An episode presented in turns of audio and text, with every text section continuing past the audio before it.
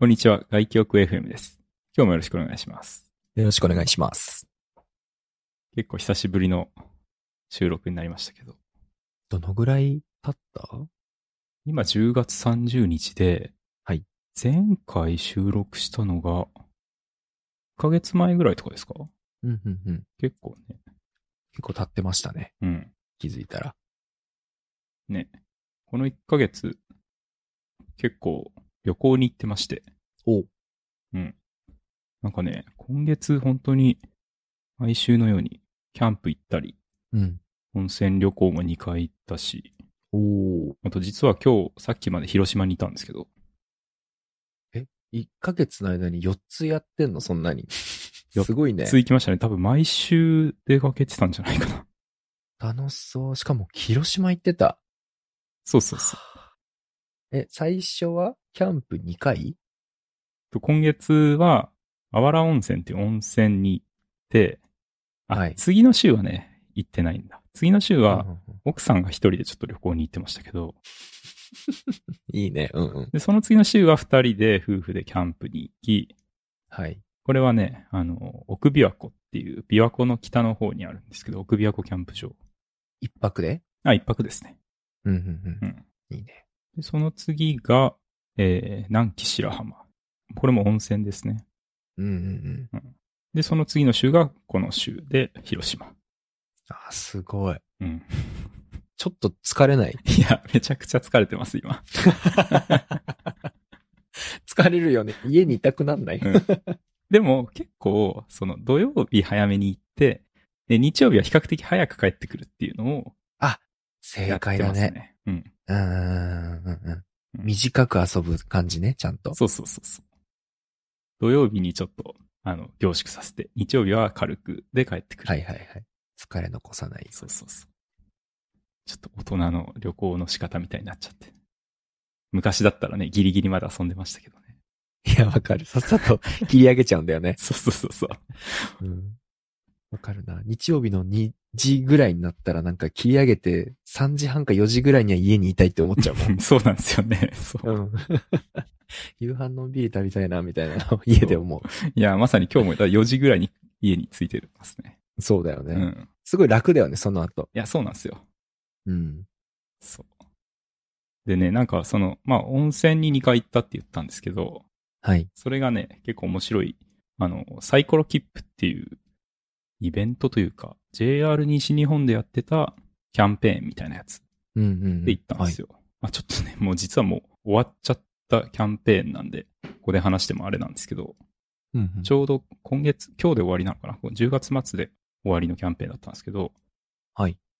5000円でサイコロ振って、その出た目のところに、への往復の特急券を買えるっていう。へえ、なるほど。うん。JAL でやってる、なんかマイルで、どこかにマイルっていう、あれにちょっと近い感じですね。あれは、3種類の行き先が出てきて、うん、うんで、。それで OK って言うと、うんその後にその3種類のうちのどれかに確定するみたいな。なるほど、なるほど。いいね。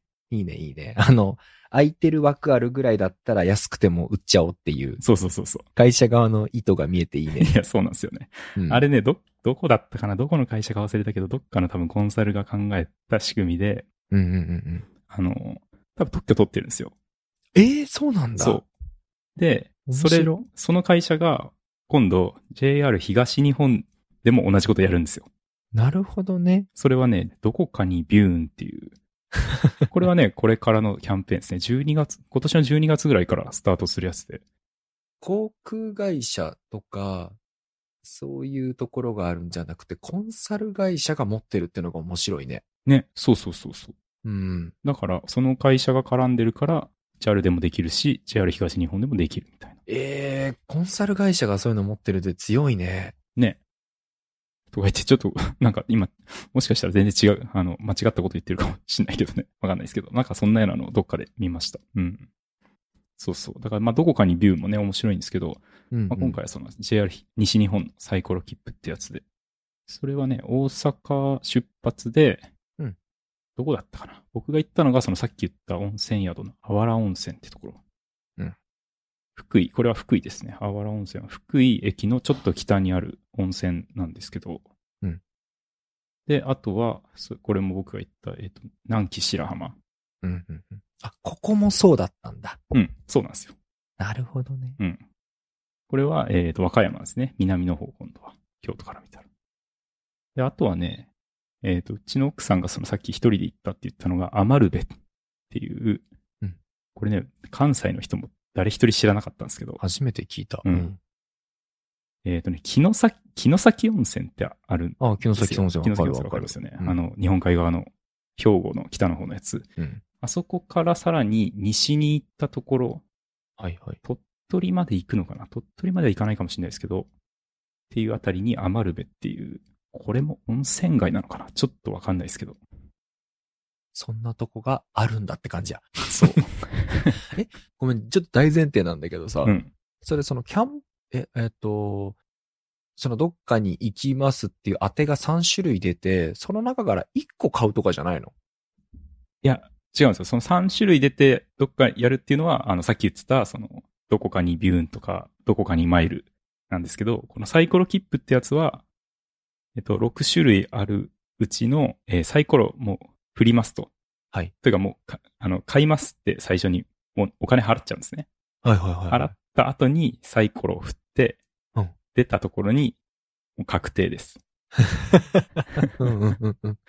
面白い。そう。どこかにビューンとかは、えっ、と、3回、3つの候補が出るのを何回でも確か繰り返せるんですよね。うん。うん、そのイメージはすごくある。この3つだったら嫌だったら、もう1回とかってやって、で、最終確定させたら、そこから選ばれるんですけど、はいはい。えっ、と、これについては6箇所の中っていうのはもう確定してるんですけど、うん。もう一発勝負ですね。なるほど。うん 面白いなえそれを何回かやったってこと えっとね、1人2回までできるんですよ。 あなんで2回やっ。はた、マックスまで使いました。結構ね、面白かったです、本当に。まあ、ウェブ上で、ただアプリ上でサイコロを振るだけなんで、 まあ、あれですけど、うんはは面白い。あとね、どこだったかな。天の橋立のあたりか。舞鶴。ここが多分一番近いのかな。京京都とか大阪から行くと。まあ、一それでも1万円ぐらいなんで、本来は。うんうんうんまあ5000円で行けるっていうと、まあ、半額ぐらいで行けるんですけど。うんうんうん。あとね、結構当たりなのが尾道。ああ、いいね。尾道いいな、ここは結構遠いから、まあ、結構当たりですね。うん、うんうんうんで、もっ、と当たりが博多。博多もあるんだ。博多もあるんですよ。博多はね、ね。確か、尾道か博多っていうのが、まず1回あるんですよ。6分の1の確率で、尾道か博多になり、そこの人だけもう1回サイコロ振るんですよ。で、その場合は確か6面のうち1面だけが博多みたいな。うんうんうんうんうんうん。はだから36分の1の確率で博多になるっていう。あ、はあはあはあはあ、なるほ ど ね。えっと、金額は結構場所によって違うの大体似た感じになるんだ。 5000円です。全部。 5000円なんだ。そうそっからじゃあ上がったり下がったり全くないんだ。そうそうそうそう。だから舞鶴だったらちょうど半額ぐらいなんですけど、博多になったら、どれぐらいだろうね。2万円ぐらいするんでしょうね。往復で2万円じゃ効かないか。3万円ぐらいするかな、往復で。が5000円になるっていう。えー、すごい。面白かった。来年もやってほしいなと思ってるんですけど。えー、それまたやるとき教え て。関西まで来るお金がかかりますけどね。スタート関西これ。あ、スタートは、そう、これ JR 西日本のキャンペーンなんで、あ、そういうことか。 なるほど ね。そうそうそう。あの、大阪です。 そう、これ、だって東京から博多で5000だったら結構やばいですね。やばいねう。ん殺到するね。ね。確かに。なるほどな。失礼失礼。ごめんごめん。だいぶなんか前提のやつで時間聞いちゃった。 申し訳ない。そう。それで、まあ、当たったのが、あわら温泉と南紀白浜だったんですよね。うんうんうんうんうん。いかがでしたそうですね。あわら温泉は実は一回行ったことがあって、はい。うん。あの、これも、これもまたね、別のキャンペーンの話をしちゃうんですけど、あのキャンペーン渋滞するよ、 今日。そんなんばっかやってんな、みたいな。あの、まあ、キャンペーンというか、これはもう毎年やってる定番のやつなんですけど、あの、カニカニエクスプレスってわかりますなんか聞いたことある。多分ね、関西の人なら聞いたことあるかもしれないですけど、うん。 JR で、あの、大体北の方、そのさっき、さっき出てきたところばっかりですけど、舞鶴とか、はいはい。あわらとか福井とか、木の先とか、あの辺の、えー日本海側のカニが食える地域ですね。松葉ガニとはいはいはいはいか、はい越前ガニとか、うん。そうそう。そこに、あの日帰りで JR の特急で行って、うんえー温泉宿でカニを食って、温泉入って、でまた帰ってくるっていう日帰りのプランがあるんですよ。うんうんうんうんうんうんそれに結構前に高校の時の友達と行ったことがあって、うんうんうんうんその時にね、たまたまあわら温泉に行ってたんですよね。うんうんうんで、結構それと似たようなとこに行ったんですけど、まあ、まあ、あわら温泉自体はね、そこまでなんというか、メジャーな温泉街でもないので、なんでしょうね、有馬とか箱根とか、うんそういうとこに、と比べるとちょっと負けちゃうかなっていう気はしますけど、はいはいはい。まあでもなんか人も少なくていい感じでしたね。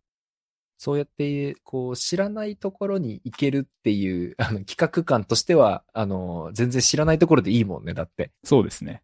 こういうのだからこそ、そこが当たるのが正解かもしれんよね。そうそうそうそう行ったことないところが。だから僕としては、アマルベが一番当てたかったですね。なるほど、なるほど。そう、あわらもそうなんですけど、あわらは行ったことあったなと思って。うんうんうんうんうんうん。そうだよね。うん知らんところに、こう、いい生かされるっていうのが面白いんだよね。うん。そう、そうなんですよ。桃鉄のぶっ飛びカード的な そうですね。肌感だよね。自分が飛ばされて。まさにね。うん。でしかも今回は、白浜も行ってる、南紀。そうなんですよ。その後に白浜に行ってて、うん。こっちはね、実は一人で行ったんですね。あ、一人なんだこ。のサイコロ切符って、一応、あの、人数選べるんですよ。ちょっと何人だか忘れましたけど、何人かまで選べて、その場合は、だから代表の人が一回サイコロを振って、うんうんうんで、まあみんなで同じとこに行くっていうはいはい。感じなんですけど、うんあの、今回一回は、まあ二人で、夫婦二人で行こうと。うんでもう一回はちょっと一人で行こうみたい な。サイコロ振りたいしとか。はいはいはいはい。まあそれもあるし、まあちょっとうち犬飼ってて、犬ちょっとね、預けるとかいろいろ大変なんで、まあ一回は一人で行こうっていう形で、はい。なんで、まあうちの奥さんは丸部が当たり、僕はえー白浜になったと。いうところで、ちょっと白浜にも一人で行ってき、行ってきました。まあ、白浜もね、あの、まあ、何回かあの行ったことはあるところだったんで、サイコロ切符的にはちょっとなーって思ってたんですけど、特にね、しかも白浜って、うんまあ、なんか一人で行くとこじゃないっすよね。森行ったことなくて、あ、そっかそっか。すごい近くまでめちゃめちゃいつも行ってるのに、うん白浜行ったことないからわかんないんだ。 なんか、遊園地かなんかあったっけ遊園地ああの、アドベンチャーワールドって動物園ですね。あ、動物園か。そう。あと有名なのが、えっ、と、白良浜っていう真っ白な、あの、砂浜のビーチ。あああ、うんうんうん。有名やね、それは。れどこだっけなどっか結構ハ、ハワイじゃないか、オーストラリアとかどっかから砂をわざわざこう輸入して、うんうんうんそうだそうだ。ね、やってんですよね。そう。だからどっちも、どっちもっていうかまあ、白良浜の方はもう、季節的にもうん違うし、そうだね。動物園も一人か、みたいな。うん。 そうだね。そう。当たってからめっちゃ困るやつだね、いや、それめっちゃ困りましたよ。うん。確かに一人で行く場所じゃない問題あるな。うん。そうなんですよ。でももう一人で行くしかないし、つってどう、どうしたんですかそして。えっとね、まあ、まず、ちょっとアドベンチャーワールドは もう、行こうと。え、行ったの行きましした。一人で行ってきました、アドベンチャーワール ド。た。うわ、その判断しないわ、俺あ、し絶ない対。ですか。うん。いや、まあ僕結構動物は好きなんで、ああ、なるほど。そうそう。まあ犬も飼ってるし、うんうんうんうん。まあまあ、行っても楽しめるんじゃないかと。そう、パンダ見てこようと思って。うんうん。まあ確かに一人で動物園ってある意味いいの、楽しいのかもね。うん。うん、意外と楽しめたかな。その、入って1時間くらいした時に、はいこれ大丈夫かなってちょっと、え、どう、どういう心配それは。いや、なんかこ、どう、なんか入って1時間もしないか、入ってちょっとしばらくプラプラした時に、なんかうんそんなに時間潰せるだろうかみたいな。 そういうことか。そう。 まあまあお金かけてきたけど、なんか、うんうんうんうん2時間とかで出てきちゃったらちょっともったいないしなと思いながら。うん。いや、でもね、結構楽しかったですよ。パンああ、ダ、よかった。パンダ見て、うんうんうんあ。の、イルカショーとかも結構一人で 一人でっていう、まあ全部一人なんですけ ど、感動してましたし。あと何良かったかな。あのね、ササファリエリアみたいのがあるんですよ。はいはいはい。キリンとか、まあゾウとか、まあライオンとかトラとか、うんうん、草食獣エリアプラス肉食獣エリアがあるサファリゾーンみたいのがあって、はいはい。そこもまあもちろん見てきたんですけど、そこなんかね、見方が結構いっぱいあって、うん前行った時は歩いたんですよ。はい歩いて、4、50分かな。うんうんぐるっと回って。うんうんうんうん。とか、あとレンタサイクル借りて自転車で回るプランとなるかほ、ど、なるほど。あと、もうちょっとその日は売り切れちゃってたんですけど、車借りて、なんでしょう、サファリパークみたいな。なるほど。そういう遊び方もできるんだ。そうそう。はいはい。とか、あとね、これは、あの、無料でバスが出てて、うんうんうん。結構20分おきぐらいにバスが出てて、うんうんで、それに乗ってぐるっと回るっていう。うんうん。うーん、楽しそで、前回歩いたし、うんで、今回は自転車にしてみようかなと思ったんですよ。う。うんうんううんん。京都の人だしね。うん。うんで、自転車借り て、京都の人出し出て、ごめんね。今のミスったなと 思った。いや、引っかかって、バレた。 流す、流してくれるかなと思ったけど。 ごめんごめん。言って言って。ちょっとよくわかんんないですけど、うん、言って言って。あの、まあ、自転車借りようと思って、あの、受付行ったら、あの、自転車だと肉食獣エリア入れないですよって言われたんですよ。まあ、そりゃそうだね。うん確かに。でも一番見たいのそこじゃね。そう、そうなんですよね。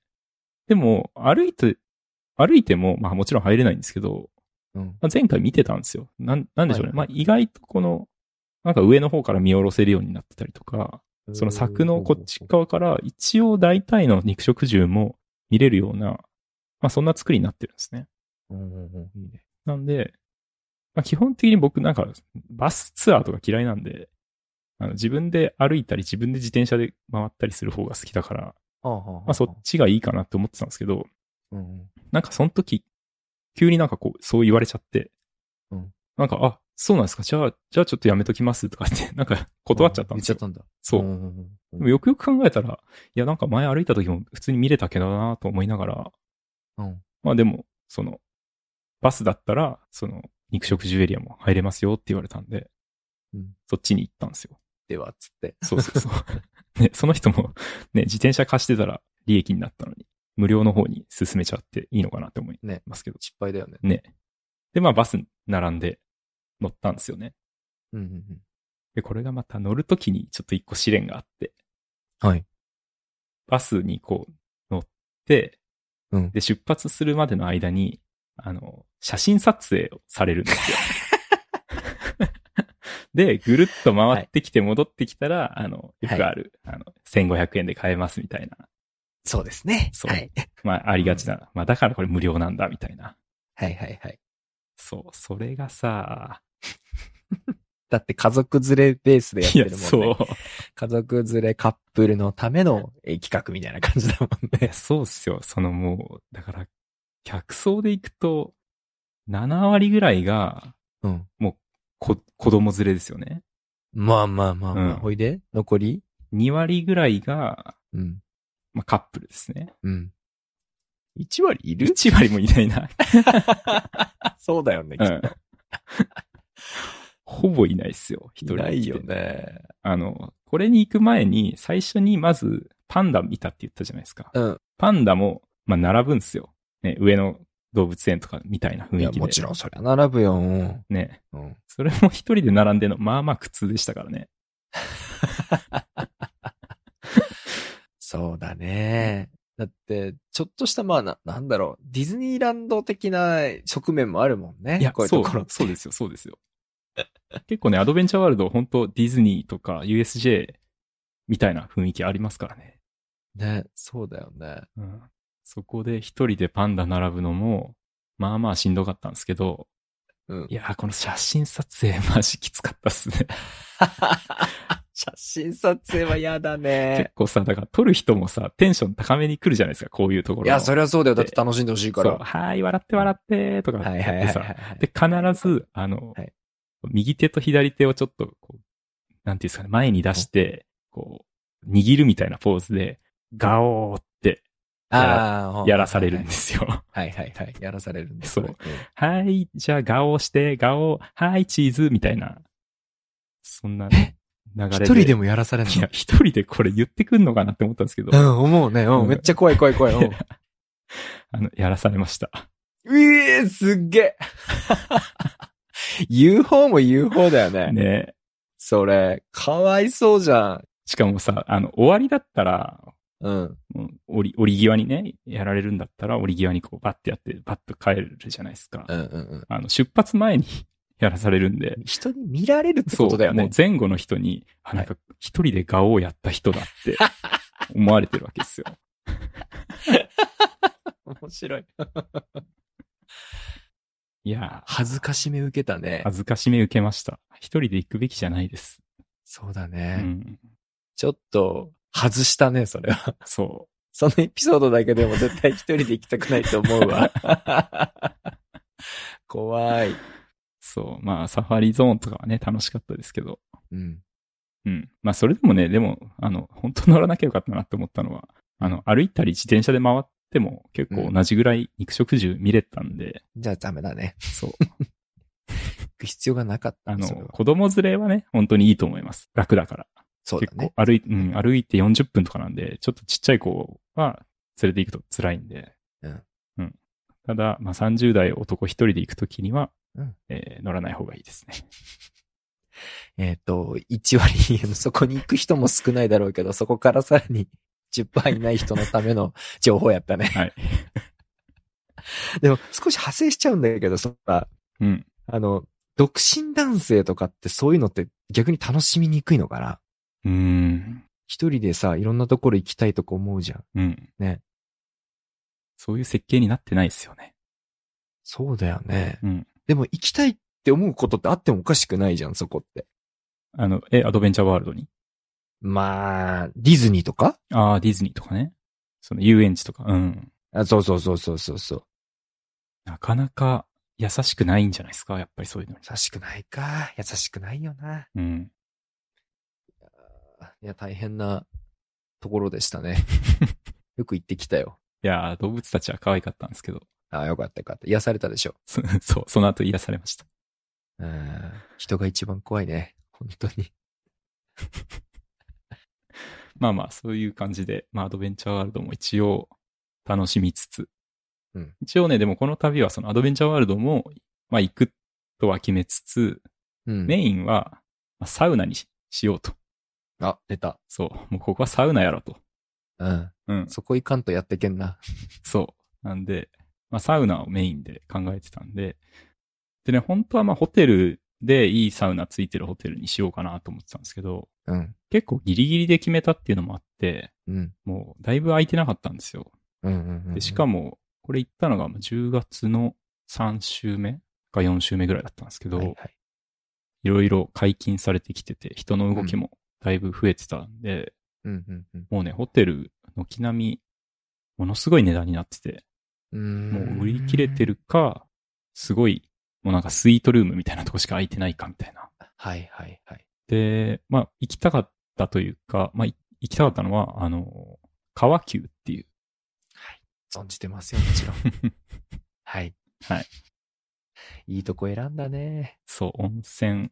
もともと多分温泉とか、結構いい温泉があるとかで、まあ、サウナもあるし、っていうところで、まあ、かつ、ちょっと去年か一昨年かに、えーバレルサウナも入れたと。うんううんんうんうんうん。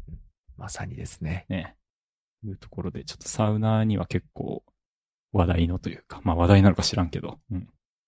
どうでしたバレルサウナ。その川急には結局でも泊まってはいないんですよ。実は。あ、そうなんだ。そうはいはいはい、はい。泊まってはなくて、泊まろうとしたらなんか7万とか一泊で出てきちゃって、高いらしいね、これね。多分ね、もっと安い時期だったら安いんだと思うんですけど、うんうん、うん。まあちょっとやっぱギリギリだったんだと思うんですよね。うん。うん。で、7万とか出てきちゃって、さすがにちょっと、しかも一人で いや、無理、無理だよ。厳しいなっていうんで、うんあの、ただここ、あの、日帰り温泉もやってたんで、うんうんうん。じゃあもう近くの適当な、適当なって言ったらあれですけど、うん。まあちょっと安めの宿に泊まって、うんで、あの、川急に日帰りで行こうっていうところで、うん。まあ、か徒歩ね、10分ぐらいのところに、あの、温泉、温泉宿かな、そこも。一応温泉ついてたんですけど、うん。そこに泊まって歩いて行ってきましたね、川急。うん。一人で行く分にしてはね、あのー そんな泊まるところはそこまでね、そうそうそう。めちゃめちゃいいとこじゃないと嫌だってのはないだろそう。だから割とね、いいプランだった気がします。う。うん。うん。安い宿泊まって、うんで。歩いて川急に行くって、もうだから川急からの近さだけで選びました からね。ちょっとそこの宿に、まあ悪いですけど。うん。 まあまあまあまあ、そういうこともあるあうる。ん、いや、川急ね。ここ、まず、見た目がすごいんですよね。お城みたいな感じなんでしょお。城みたいなホテルですよね。ここうん。お城みたいなホテルってもう、 いかがわしい感じししかしないですけど、いやいや、でも、でも本当にちゃんとした、すごいお金かかってるお城ですよね。うん。なんか僕が聞いたところによると、1992年に総工費400億かかってるはずですよ。あ、そうなんですよ、確か。400億かかって、これ、だから本当バブルですよね。バブルの遺産ですよ。そうだね。これでも400億で作って、その後今の、えっ、と、結局経営破綻して、あ、そうなのそう、そうです。で、えー今の経営運営会社に、いくらだったかな ?30 億ぐらいで売却されてるはずですよ。身売りして、もう安くなっちゃ って、本当に遺産だね。うん。いや、でも建物はね、本当にすごいお金かかってますし、なるほど、なるほど。うん。いや、そういうのが見えるような、あの、露天風呂もあって、いいね。いや、非常に良かったですよ。俺ちょっと聞きたいのはやっぱバレルサウナどうだったかよ、本当に。ああ、バレルサウナはね、うんあの、ちょっとね、実はここ、2種類、あの、あ、1階と2階とかだよね。そう、1階と2階で分かれていて、うんで、日替わりなんですよね。男湯あそうが、なんだ。男湯と女湯でこう、毎日変わるんですよ。うんうんで、1階の方にバレルサウナがあって、うん。うんうん。で、実はね、これ2階の方が、もともとすっごい評価が高くて、あ、そうなんだ。そう、2階はね、ものすごい税を凝らした、うんあの、なんでしょうイン、インフィニティプールじゃないですけど、すっごい、あの、海がパッと見ら、見えるようなお風呂があったりとか、はいはいはいあとはいね。、こう、暖、暖炉がなぜか浴室にあって、 そこで暖を取る取ることができるみたいな。いや、お湯入れや、みたいなもう感じななんんでかすけ、ど。税を尽くしただよ、本当 にそうなんですよ。うんで、まあ、ひあの、僕行ったのは昼間とかなんで、多分みんなが、こう、アドベンチャーワールドに行ってる時間とかに、あの、まあ、まあ、2, 階の方はね、あの、次の日にも行ってる、あの、2日間連続で僕行ったんですけど、いいね、生き方 が。そうそうそうんうんもう全然人いないな中でね、こう、っうんうんていう、もうなんか2階の方がもともとすごくって、あの、なんか口コミとか見てても、いうんあの、こう、夫婦とかカップルで行って、すごいなんか、意見が分かれるみたいな。あ、そうなんだ。そうそうそう。あの、外れ、外れって言ったらあれですけど、一階の方を引いた人たちはちょっとなんか、うーん、みたいな。かわいいそうだな。 なるほど。そこのバランス取りに行ってなんかバレルサウナなんとか入れたみたいなそ感うじそなうそう。んだまさにね、僕はそうだと思って、うんバレルサウナが一応バランス取ってはいるんですけど、うん。ちょっと取り切れてない、ああ、そのぐらい2がいいんだ。そう、2がいいんですよ。へえ、面白い。男女でそんな差出るとかわいそうだね。そうなんですよね。まあだから一泊で、まあ泊まりに行ったら、まあ必ず両方には入れると思うんですけど、うんうんうんうんうん。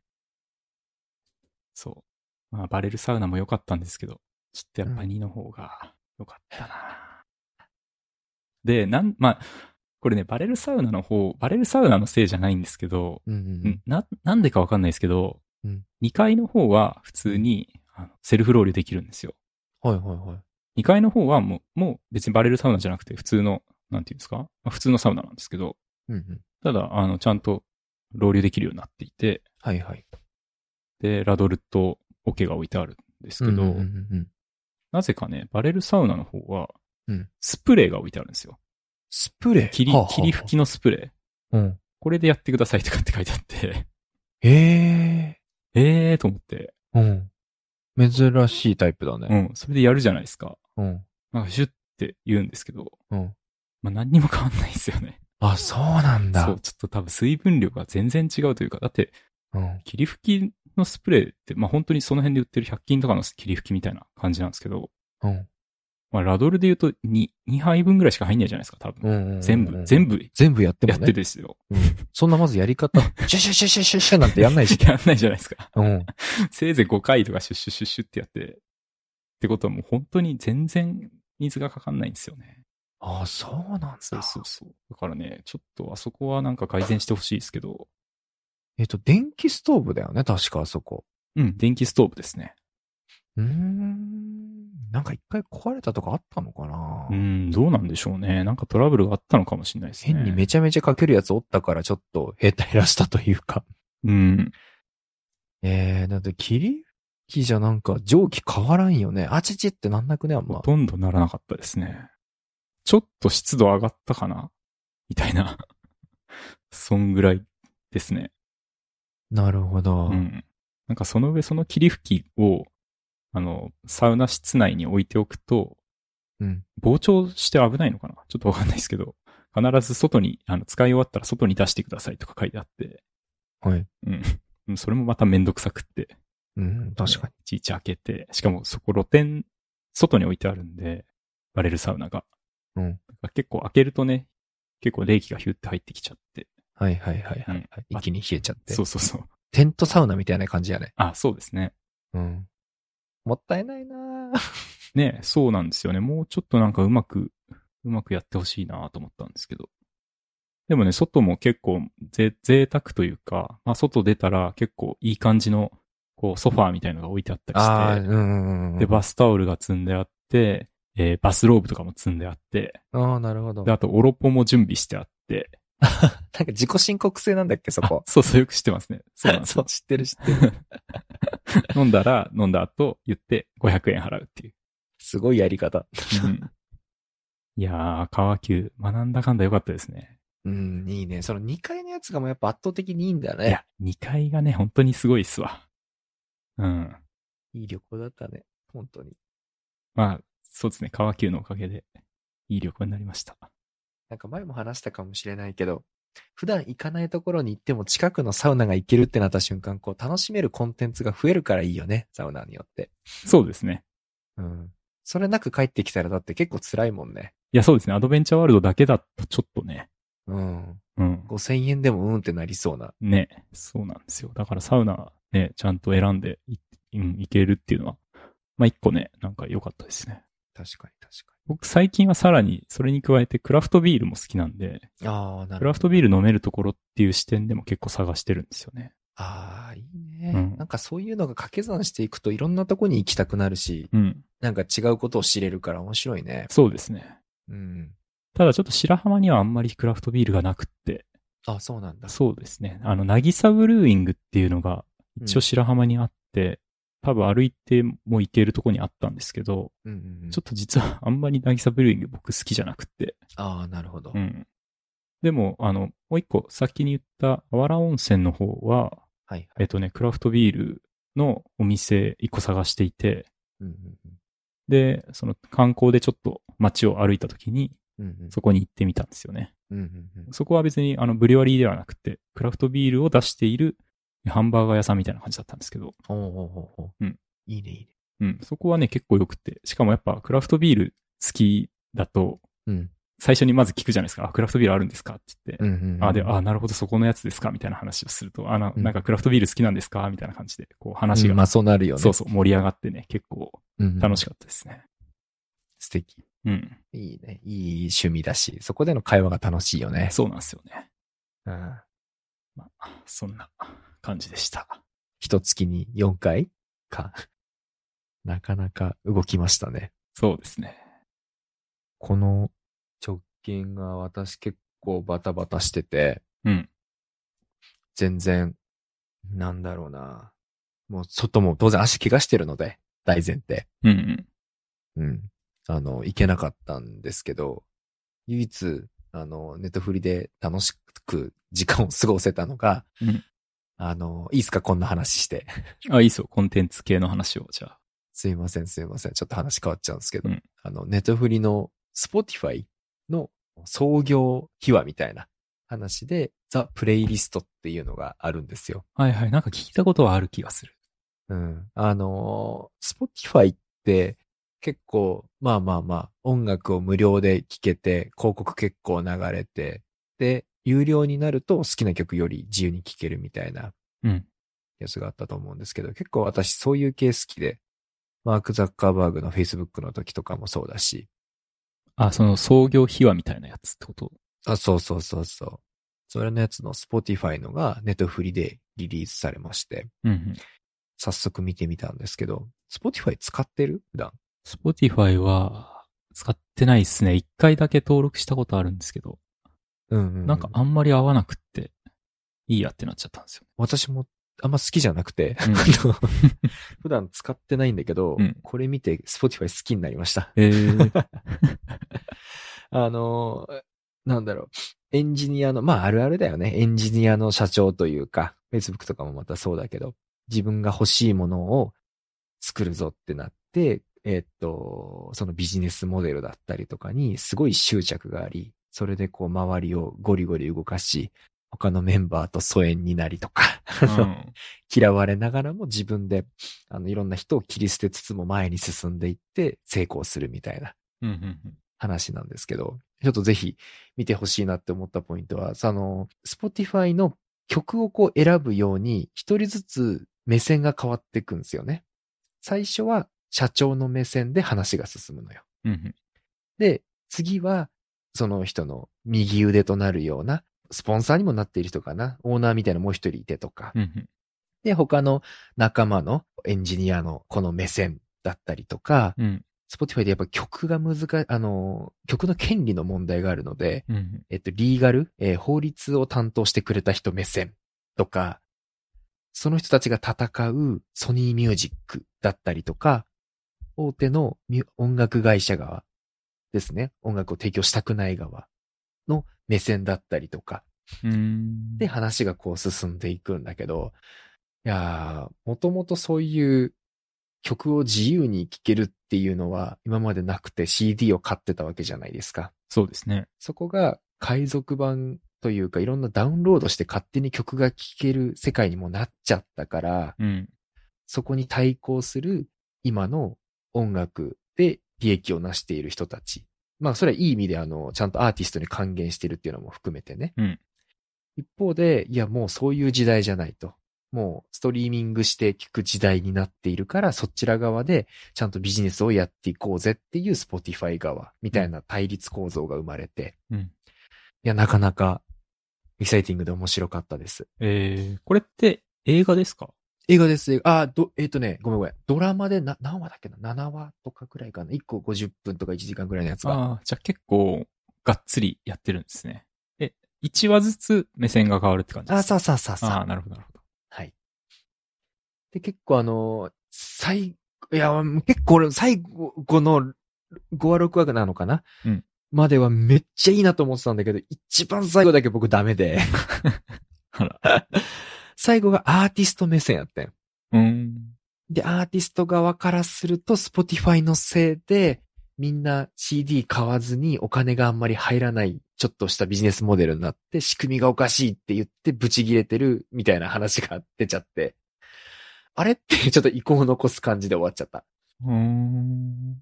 そうなんですね。そっか。なんか、これってでもネットフリックス、え、これどういう構造なんでしょうね。Spotify は一切なんか絡んでないのかな実い際にや、。そんなことはないと思うけどね。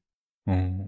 でもなんかそんな終わり方するのをなかなかこう、 認めづらい気もしますけど、どうなんあ、でしょそううそうそう。今のも別になんか、なんだろう、ネタバレになるというか、それはもう世の中的に若干そうらしくて、やっぱり。うんうんうん。なので、うーん、やっぱりアーティストに対していくら払ってるっていうのは公表しつつも、やっぱ実際のアーティストからすると、うん、みたいなうんところがどうしてもあるらしくて、そこの構造がやっぱり埋まりきってない感じの終わり方で、ちょっと知りきれ感があったけど、でも一個一個一話ずつこう完結していくから、それは自体は面白い。うん一話ずつ。。なるほどね。はい。実際、どういう、え、でも、いくら払ってるかって公表してるんですかいくらというか、こう、総額いくら払いましたみたいなのは言ってた。しらその後ニュースとかいろいろ見てたら。ああ、一人一人にじゃなくて全全あ体でってそうこそとうですそかうそう。うん。アーティストに対して年間で何千億何兆は、な何兆は言い過ぎだね。何千億だか何百億だか払ってるっていうのがやってたね。でも結局それって所属事務所には行くけど、アーティストに払っているかどうかっていうとちょっとわからんしね、そっからまた。ああでもそれは CD が売れても一緒な気もするけど。そうだね。それはそうだと思うん。う。いやー、なかなか、この問題は根深いんだなと思って、うん。面白かったですよ。ぜひちょっと、おすすめです。これをまたネットフリックスでやってるっていうのがまたすごい話ですねい。や、本当だよね。本当にこ。れ Spotify は Spotify でやった方がいいんじゃないですかね。自分とこで、ポッドキャストとしてさ。確かに ね。本当だよねな。なんでネットフリックスで Spotify の話してんねんみたいな。いやー、でもまあまあ難しいだろうね、Spotify 側は。うん、映像あってのみたいなとこ絶対あるからさ。まあねまあね声だけだときついんじゃないかなって 思う。やっぱ映画というかドキュメンタリーのドラマに仕立て上げるには。うんうんあれでも Apple Music、僕 Apple Music 使ってるんですけど、そうだよね。うん。あの、PV とか最近結構充実してて、映像も見れるんですよ。あ、そうなんだ。うん。Spotify ってないんですかねそういうの。確かに。あるんだったら、 そこに乗っけたらいいのにね。いや、本当だよね。ね、自分たちで作って。まあでも自分たちで作っちゃうと、それはそれでなんか、あれか、見ないか。他人の目線の方が面白そうですもんね。いや、本当そうだと思う。 Spotify 2006年創業なんですね。スウェーデンの会社か。あ、そうそう。スウェーデンで結構海賊版が流行っちゃったらしくて。あ、そうなんですね。そう。なんか、その海賊版が、海賊版っていうかその違法ダウンロードう。うんうん。が流行りすぎちゃって、問題になって、で、そこで訴訟してたと。ソニーミュージックとか。うんうん。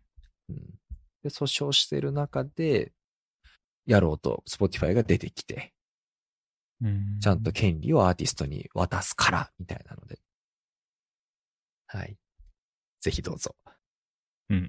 ちょっと見てみようかな。はい。僕も最近映像作品見てて、はい。それがね、四畳半タイムマシンブルースっていうやつで、ディズニープラス。そうですね、そのために入っちゃいました。いやー、大好き。こ れ、あのー京都の銭湯に行くと、今必ずポスター貼ってあるんですよ。そうなんだ。そう。なんで、ちょっとね、気になっちゃって、で、見ようと思って。これ映画館でも今やってるんですけど、映画館、映画館でもやってんだ。あ、そうなんですよ。映画館でも知らねな、かった結構期間限定だと思いますけど、なんか数週間とか、1、2ヶ月ぐらいのちょっと短い期間ですけど、やってて、うんで、それ見に行こうかなって思ってたんですけど、よくよく見たら、こう、配信でもやってるっていうんで、はいはいうんはい。ディズニープラスで。ディズニープラスの方だとあれですよね。なんか連続のアニメになってましたね。5, 5話とか6話ぐらいそう、分けてやってる。やってましたね。そう。多分映画館だったらまああれが一気通貫というか、でやってるんだと思いますけど。どうでしたかいやー、いいっすね。やっぱ四畳半神話体系とかももちろん好きで見てたんですけど、まあ、でもアニメは実は見てなくて、あの、原作が好きだったんですよね。これ、森見富彦の、うん、原作小説があって、うんうんうん。そう、それが結構好きで。多分ね、京都だからとか関係なく、京都に住む前かな、大学生ぐらいの時に多分読んでて、うんうんうんう。うんん。で、その後京都に住んでから、そういえばあれ京都原あの、舞台にしてるなと思って、もう一回読み直したりとかしてたんですよね。いや、いいよね。森見富彦、結構私も当時好きで、うん。うん。なんか、竹林だったっけかな小説読んだ気がしましたけど、やっぱ全部京都が舞台なのがすごくいいよね。そうそうそう。ね、鴨川周りとかさ、ね、嵐山だったりとかさ、いやー、鴨川デルタとか ね、ね。そう。しょっちゅう出てきますよ出ね。てくるよね。あれは、本当に。でもあれ、アニメ初めて見ましたけど、アニメもめちゃくちゃ良いですね。あの、テンポがめっちゃいい。うん。あの、四畳半身話体系のアニメは見てないはね、あこのタイムマシンブルース見た後にうん見ました。あー、あれめっちゃ良くない良い。めっちゃ良いっすわ、あれは。すごい、あの、なんか、なんだろう。ちょっと前思ったことがあったのが、うんあの、YouTube でさ、ちょっと倍速で見たりみんなするじゃん、今って。ああ、しますね。僕もしますよ。なんかそれをもうやってるって思って、私。ああ、早いっすよね、確かに。そう。そのテンポが、なんか、のらりくらりしてなくてとってもよ、いい、あの、心地いいというか、うんパンパン話が進んでいく感じねえ、四畳半神話体系もそうですけど、こうなんか、時をかけるじゃないけど、うんうんうん、ね、パラレルワールドとうんか、時間系のやつって面白いですよ ね。面白いよ。考えられてるよ、本当に。あの、タイムマシンブルースのやつだとなんか時系列でさ、うんこうホワイトボードに書いてくれるじゃん。 ああ、ありましたね。あれめっちゃ助かったあ。れ、確かに。あれ見て、あー、なるほど、あ、今ここだったんだ、みたいな。あれさ、あの、僕、テネットってわかりますテネットっていう映画。 わからん。何年前かな ?2、3年前の、えーっと、クリストファー・ノーランの映画でうん、時間が逆行するっていう。おこれね、ちょっともう、絶対僕は説明できないんですけど、口では。うん。時間が逆行するというのを、うんてテーマじゃないですけど、まあそういう能力を持ったうん人、いや、もう難しいな、の、まあ話があって、まあはい。まあ、要するに時間、時系列がむちゃくちゃになるんですよ。うんめっちゃ難しい映画なんですけど、うんうんうん。あの時に、あれ、あれみたいなことを自分で手書きしました。わかんなくなっわちゃった。。かんないいから、そう。 でもわかんなかったです。で、わかんなかった。難しいんだ。うん。いや、でもテネットね、わな何が起きてるか全くわからないが面白いっていう謎の体験ができるんで、あれはあれで面白いんですけど。なるほどね。面白い。うん、ウクライナのやつじゃん、しかも。え、テネットうん。ウクライナのテロ事件の話。あ、そういえばそうか。最初のやつとかはウクライナの話かも。で、未来の敵と戦い、第三次世界大戦の勃発を防ぐ。ちょっとちょっとすごくないこれ。確かにそうか。ストーリーやえぐ。あれ、まだ、もちろん戦争前の映画ですけどね。あ、2020年だから全然まだ。ええ面白い。でも時系列もの、うん結構アホやから結構わからんくなるんだよね。。難しいですよね 難しいよね。で、その後誰かのその解説動画とかを見てね。ああ、わかる。うん。うん。でもいい映画見た後のさ、解説動画っていいよねいい。ですよね。 でもこの四畳半タイムマシンブルースは分かりやすいですよね。ああ、わかりやすいわこかりれやすもうい。一発で分かるから。うん、で今度四畳半タイムマシンブルースで、うんえーモデルになってた源湯に行こうかなと思ってるんですけど。おー、そんなところが、そうそうそう。あれちゃんとあるんだ。あ、そうなんですよ。あれ、源湯っていう、梅湯の港さんがやってる、えー別の銭湯ですね。あ、そうなんそうだ。。ええ源湯はでもね、サウナがないんですよ、確か。はあ、はあはあはあはあはあいやあの、港さんが引き継いだ時には確かすでにもうサウナが壊れていて、だったかな。うんうんで、サウナその後ずっとないまんまなんですけど、うんうんうん。なんでちょっとあんまり行けてなかったんですけど、まあ、この機会に行こうかなと思って。うん。そこ行って、いい、ビダルサスーン置き忘れないようにね。そうですね。えー、ちょっと四畳半タイムマシンブルースもだけど、神話体験の話また今度したいわ。あ、本当ですか。うーん。いや、結構好き。いうん。や結構いい時間になってきちゃいましたもんそうです。ね。そろそろ、終わりましょうか、今日は。終わりましょうか。ね。はい。じゃあ、終わります。はい。ありがとうございました。はい、おお疲れ様です。疲れ様。